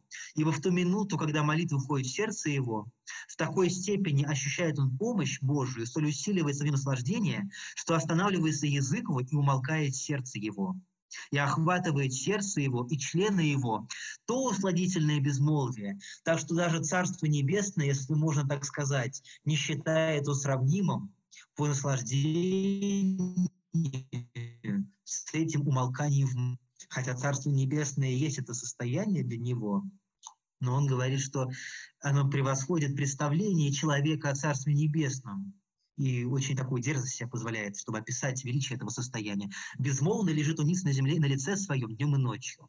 Лежать на лице — это очень частое выражение Исаака Сирина, и, судя по описанию, которое мы видим в разных текстах Марасхака, оно означает земной поклон, в котором человек касается земли и не поднимается с земли. Э, то есть он, видимо, не простирается по земле, а именно в земном поклоне коснувшись лица земли, пребывает долгое время. А, подобное состояние описывается у Иосифа Хазаи, у Нестория Нухадерского. Иосиф Хазай говорит даже, что от наслаждения, которое человек испытывает, он может даже есть землю, когда он находится в таком положении на земле, потому что он не может сдержать того восторга, который охватывает его тело, и его, его душу, его тело. И эту же мысль повторяет э, Несторий Нухадерский в своем послании в начале движения Божественной благодати. Э, это состояние явно превосходит, ну не явно, явно это термин оценочный, а мы просто в сравнении с текстами видим, что первый признак, который говорит Марисхак, соотносится с описанием четырех глав в третьем томе, а второй признак соотносится с тем, что в восьмом трактате второго тома Марисхак называет изумительным размышлением Рейни Тагира, то есть то из которого, размышление, из которого рождается изумление, то есть это, как мы говорили, граница, переход от второго этапа душевного к третьему этапу духовному, и это же состояние. Он описывает в 71-м параграфе э, трактате первого тома, в котором он описывает созерцание бывающего человека, достигшего ясности. То есть, вероятно, эти два признака но вот они либо... Со... Я написал сначала, что они соответствуют следующему этапу разума после четырех глав, но э, судя, судя по всему, вот сейчас, когда я с вами снова перечитал этот текст, я, наверное, по-другому это сформулирую, что э, первый признак соответствует э, тем главам, о которых говорится в третьем том, томе, главам э, созерцания Писаний и размышления, то есть это две главы, в которых служение достигает своего превосходства. Да, очень, очень получается четко неожиданно. Это совпа- э, э, эти, эти вещи соотносятся друг с другом. Э, в третьем томе, в первом трактате Марасхак говорит о э, созерцании Писаний и о размышлении как о двух высших главах. И тут он, описывая э, вершину душевного этапа, называет эти два признака – размышления и изыскивание тайн Писания, то есть размышление, созерцание Писаний. Первый признак. А второй признак – в котором человек пребывает в услаждении и охватывает его полное умолкание, то есть размышление уже прекращается, то во втором случае это э, во втором случае речь идет уже как раз о переходе в душе в, в духовный этап. Потому что если совсем говорить, что все умолкает, все движения умолкает, то это уже не душевный этап, а духовный. То есть второй признак соответствует э, изумленному размышлению из восьмого трактата второго тома. Это вершина размышления по этому трактату и переход к духовному этапу, так как речь идет о полном умолкании всех движений. То есть это описание пересекается с нашим из третьего тома, и вместе с тем показывает более высокую ступень. И мы получаем действительно звено между восьмым трактатом, между трак, э, первым трактатом третьего тома, который мы разбираем, и между пятнадцатым трактатом, который мы а, прочли выше, из первого тома, а, поскольку в этом 15 трактате тоже описывается верхний предел душевного этапа. А, итак, вот мы с вами рассмотрели целую серию описаний, в которых Марасхак с разных сторон показывает э, состояние разума Раяна в душевном этапе. От того этапа, когда человек только собирает свои рассеянные движения, учится не впускать рассеянные помыслы в свою молитву, не примешивать их к своему размышлению, до того состояния, когда человек умол... все движения умолкает, и человек переходит к духовному этапу. То есть это э, несколько описаний, в котором показано но вот мы видели в одном описании 9, в другом 4 главы. В одном случае только для Рении 4 степени. То есть в общей сложности получается не менее 10 этапов для одной только духовной степени, показывает Марасхак, и эти 10 этапов еще с разных сторон освещает и показывает разные их проявления. Мне кажется, это удивительно, удивительное свидетельство, которое Марасхак дает и которое мы, которым он сам подает нам знаки, говоря, сам, сам отмечая, что он э, именно хочет нечто обобщить для нас. То есть для нас нам не приходится додумывать это, а мы можем взять эти этапы, эти описания, разместить их друг перед другом и осторожно и благоговейно их сравнить. Э, при этом, э, что важно здесь, а, если бы мы сравнивали Марасхака с каким-то текстом Иосифа Хазаи, который не сохранил, э, как, допустим, если говорим о тексте Иосифа Хазаи, тоже трактат о молитве вместе ясности сохранился бы под именем Марасхака, и мы бы начали выстраивать картину. Ничего бы не получилось все бы рассыпалось, потому что Иосиф Хазай говорит о другом этапе. И он э, мало, по сравнению с Марасхаком, говорит о Раяна.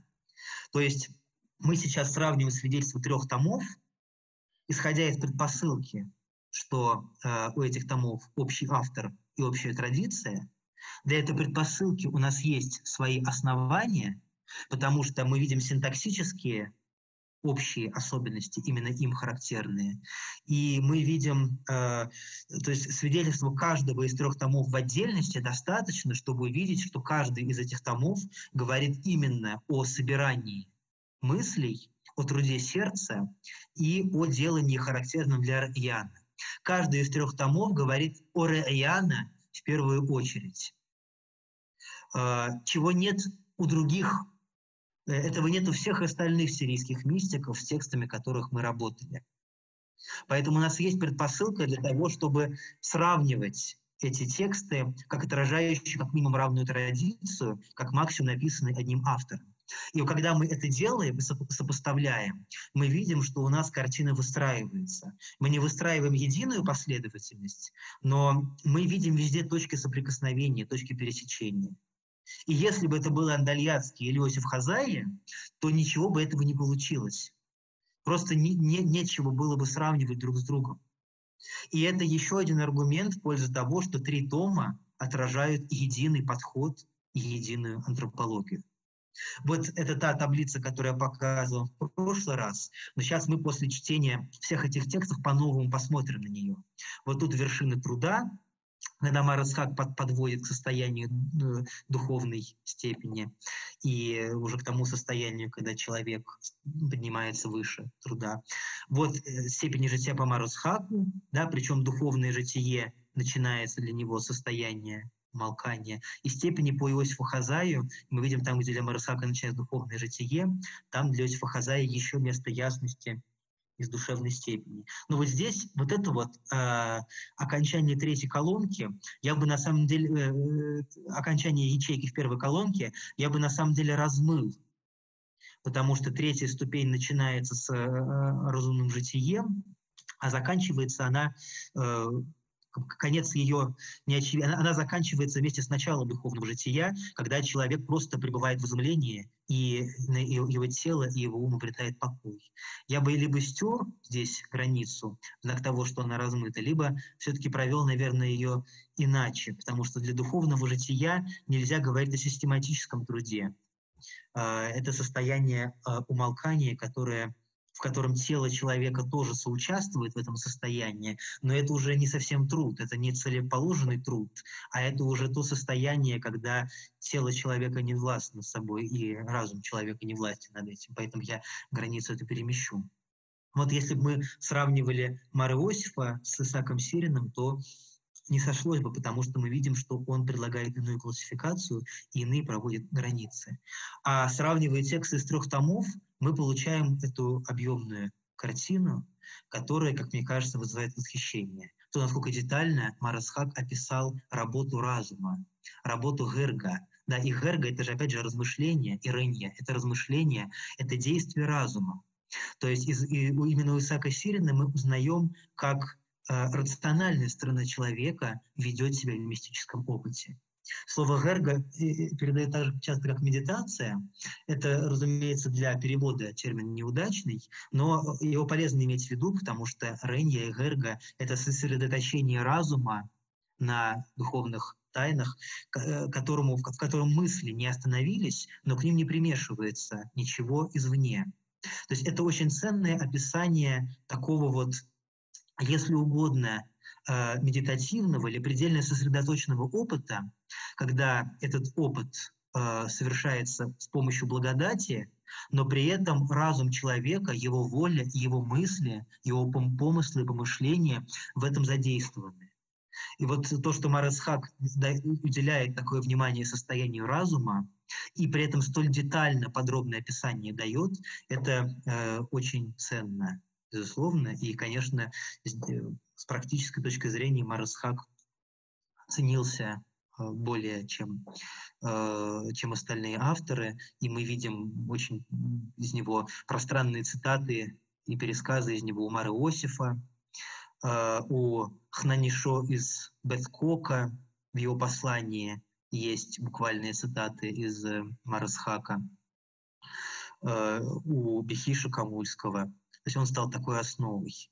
И опять же, при том, что когда мы Э, мы, мы разбираем эти цитаты и стремимся подойти к ним как внимательные читатели текста. То есть мы остаемся в рамках подхода историко-филологического концептуального, мы сравниваем эти тексты. То есть для меня это важный вопрос, потому что речь идет об очень высоких предметах. И я для себя опору нахожу в том, что я вижу те тексты, которые дал сам Марысхак. То есть метод состоит в контекстуальном анализе описаний, которые Марысхак указал сам.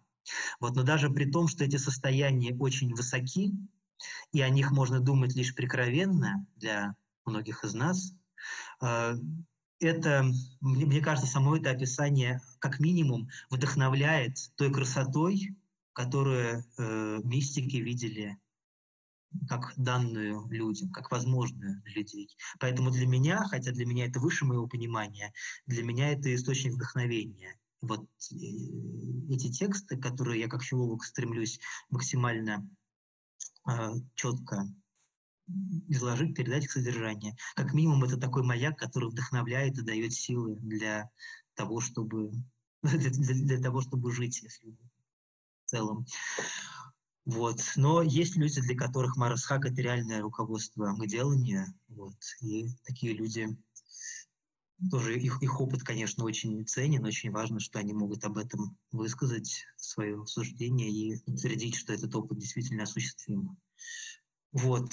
Благодарю вас. Я на этом закончу тогда сегодняшний наш рассказ. Я в презентации еще дальше э, хотел показать вам второй отрывок из первого тома про наследников и вводимых в наследство, для которого тоже нашлась цитата из Марасхака, делающая перевод более ясным. И теперь мне кажется, что совершенно простой перевод получается для этого трудного места. Но тогда мы к этому перейдем в следующий раз. Ну и действительно лучше не будем нарушать целостность изложения. Вот. А сегодня тогда наше э, изложение описания Марасхака, которое началось с вопроса Раби Роланда, мы закончим. Вот. Благодарю вас. Спасибо. Спасибо. Я причем добавлю от себя, что это, э, что у Марасхака есть и другие описания э, этой ступени, э, описания, где он говорит о собранности разума. То есть очень, э, очень тщательный он дал э, изложение этапов этого состояния. Максим, можно минуточку задержаться? Да, да, Раби Роланд. Э, смотрите, вот э, там, где мы говорим о ритха, о пылании, Э, мне Да. показалось, что опущена одна фраза при переводе небольшая, кон- говорится «вадля мушха». Там сказано, что жгейра воспламенено что-то, воспламенилось. «Вадля мушха». Что за мушха имеется в виду в данном случае? Потому что А, щас- это что-то воспламенять. Сейчас я Мушка. покажу. Насколько я Мгм. помню, я не опустил это в переводе. Сейчас я найду. А, Вот он, вот он, вот. Вот, я- я- мушха. Вот, я вот так это перевел. Жгущее и безмерное пылание. А, все Пылание, отлично. да, Безмерное Да, то есть для мушка. для очень это хорошо. безмерное, не имеющее меры. Хорошо, хорошо, отлично, безмерно. И еще второй момент по поводу Херга. Вот очень верно отмечено, что Ренни — это идея, которая какая-то как константа. А Мгм. теперь по Херга, если по его семантическому полю посмотреть, Мгм. там еще момент есть такой, когда происходит исследование чего-то. То есть это исследование, это урок. Например, монаху дали какой-то урок что-то исследовать. То есть это не просто какая-то медитация, как в европейских словарях переводят, и не просто Мгм. обычное размышление, это исследование. То есть и более Мгм. того, там есть небольшая коннотация э, с арабским глаголом «эчтагада». Это вот когда эчтагада, оттуда в исламе выводился ичтихад, то есть это даже выдавалось какое-то практическое суждение о чем-то. То есть это как бы получается практическое умственное что-то такое вроде делания. То есть там на самом деле еще можно как-то поработать, потому что херга — это э, сейчас часто очень используется как урок херга, Мгм. и это одновременно и как исследование проходит.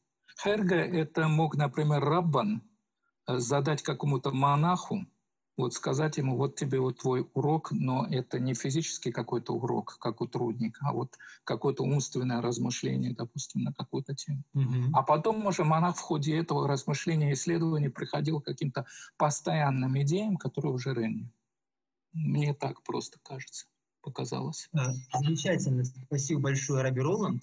И э, э, действительно, Марасхак часто говорит о гырга в связи с глаголами, обозначающими исследование. И мы, когда читали э, четвертый трактат третьего тома, мы видели, что он там даже говорит об исследовании божественной Да-да-да, вот. сущности. Да, вне контекста просто не хотел вас страшно. перебить. Да, и, и он это как раз говорит, что это, что это э, говорит, что это размышление. То есть действительно размышление это делание, то, что это урок, он имеет конкретную цель. И для Марасхака размышление тоже имеет конкретную задачу. Она устремлена на конкретный предмет.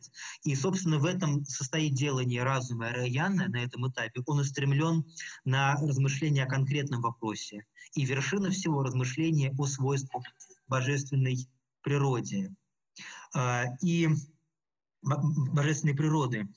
И действительно, вот особенно в свете вашего комментария, получается, что рынья — это частности по отношению к Гырга, рынья — то, что возникает на пути, на пути рынья, и это дополнительно дает нам основание для такой интерпретации рынья и гырга. Если, если гырга — это урок, как, э, если это задача, к которой нужно подойти сосредоточенным умом, то рынье это те отдельные точки, те отдельные понимания, которые возникают для выполнения этой задачи. И эта коннотация поможет понять, почему Марасхак говорит, что размышление иногда порождает молитву, а иногда молитва порождается размышлением. То есть, если говорить об уроке, то он длительный. И пока человек выполняет этот урок, он растет над собой. Поэтому Герга относятся и к начальному этапу делания, и к высокому этапу делания. А рыньи бывают более низкие, бывают более высокие, которые возникают на пути этого делания. Вот это, это замечательно. Еще одна коннотация всплывает, если говорить о семитских языках, то родственник э, глагола «гара» — «размышлять», слово «гырга» — «размышление», древнееврейский глагол «га-га», вот в первом псалме сказано, в законе его поучиться день и ночь. В древнееврейском «Уфторато Ехге Юмам Валайла. В законе его будет размышлять день и ночь. И в древнееврейском Гага — это э, э, так, такое размышление очень конкретное. Это бормотание текста. Ты бормочешь его, повторяешь и думаешь о нем. Это тот же а, глагол, Максим, простите, что и хугоя хагая, и да, также да. Хагая – это студент. Э, в новосирийском да. языке предлагалось Хагая, тот, тот, то есть который проходит Хугоя. Это, кстати, да. в Российской империи предлагали, как раз отсюда пошло это выражение, что Хагая, допустим, Хагая, опять Собот, там, Саратов, там, или там и так далее. Хагая было, потом исчезло из языка это слово. Но это правильно, это Мизморалю. Это первый из этих самых э, мазмур. Это Банамоса Медхаге э, имама Улилья. Тот же самый глагол абсолютно, один к одному. Да. То есть это хет э, гамаль алев. Да, хет гамаль а, алев. А э, глагол э, граг, размышлять, э, есть некоторое количество глаголов в классическом сирийском языке, которые э, имеют родственников в том же сирийском языке и в других языках, но при этом с добавлением реша, то есть немалое не, количество таких глаголов. То есть э, гра считается этимологически близким к э, э, глаголу гей гамаль алев. И вот еще связь с уроком, о которой вы сказали, она еще интересна в плане реконструкции того, как это как это воспринималось самими монахами, потому что мы знаем, что в монастырях Церкви Востока требовалось изучение языка, то есть чтобы человек умел читать и писать, и требовалось изучение Писания. И Амар Исхак требует размышления над Священным Писанием. То есть, по, по сути, он требует продолжения этих уроков над Священным Писанием, но на новом уровне, уже не на уразумении толкований и принципов толкований, а на том, чтобы э, сосредоточить на Священном Писании свой ум и прийти к изумлению Писанием. То есть это тоже урок но нового, но, но новый этап этого урока. Это тот урок, который монахам Церкви Востока должен был быть знаком по их обучению в монастырской школе, по, по их пути. Ну, для, для кого-то это была э, школа при монастыре, для кого-то это была высшая школа, э, богословская, но для них это был знакомый э, опыт и я еще с этим думаю насчет э, загадок Немарана, которые тоже основаны на библейских текстах и которые созданы были для, для упражнений ума монахов. Вот тут тоже такой переход от знания Писаний, как бы монах, читая загадки Немарана, проверяет свое знание, которое он получил, уже успел получить в ходе обучения. Но вместе с тем Афнимаран предлагает ему подняться к чему-то большему. Афнимаран предлагает сосредоточить свой ум на этих текстах. И вот я даже подумал, не может ли быть загадки Афнимарана связаны с этим деланием, связанным с размышлением. Но для этого, это, это, это лишь мое предположение, и здесь я не могу до него привести жестких подтверждений, но очевидно, что для Афнимарана его загадки — это способы сосредоточить ум учеников на Священном Писании, а для Марансхака размышление — это сосредоточение ума на Священном Писании, через которое он приходит к изумлению.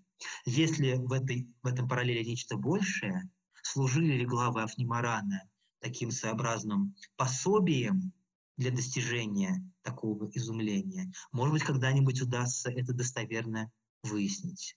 Но и то, и другое — это удивительные проявления э, делания, связанного с Писанием в монастырях Церкви Востока.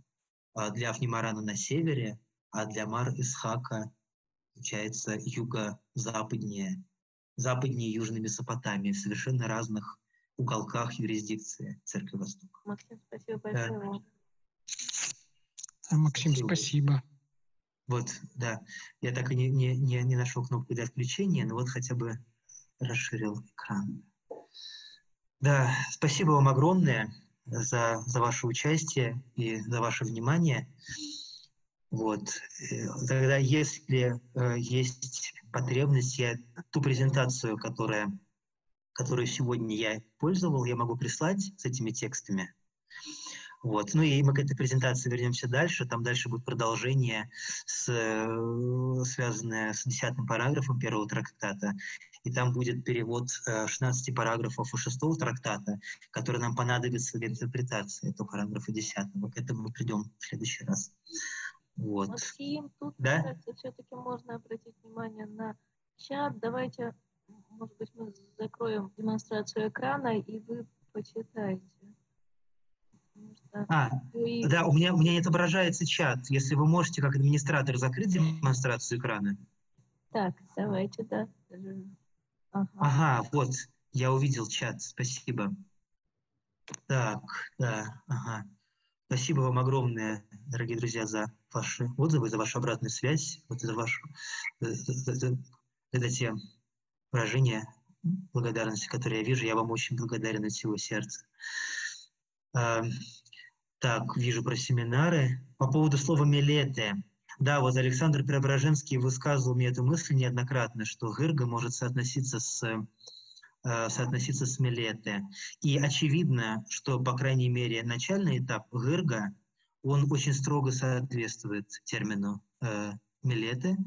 Э, и это как раз близко тому, э, к той форме, которую глава Фнимаран нам предлагает. Потому что глава Фнимарана, поскольку они построены в виде загадок, они как раз ум удерживают в этом мелете, в этом размышлении. Потому что когда ты думаешь над загадкой, тебе труднее отвлечь на посторонние мысли.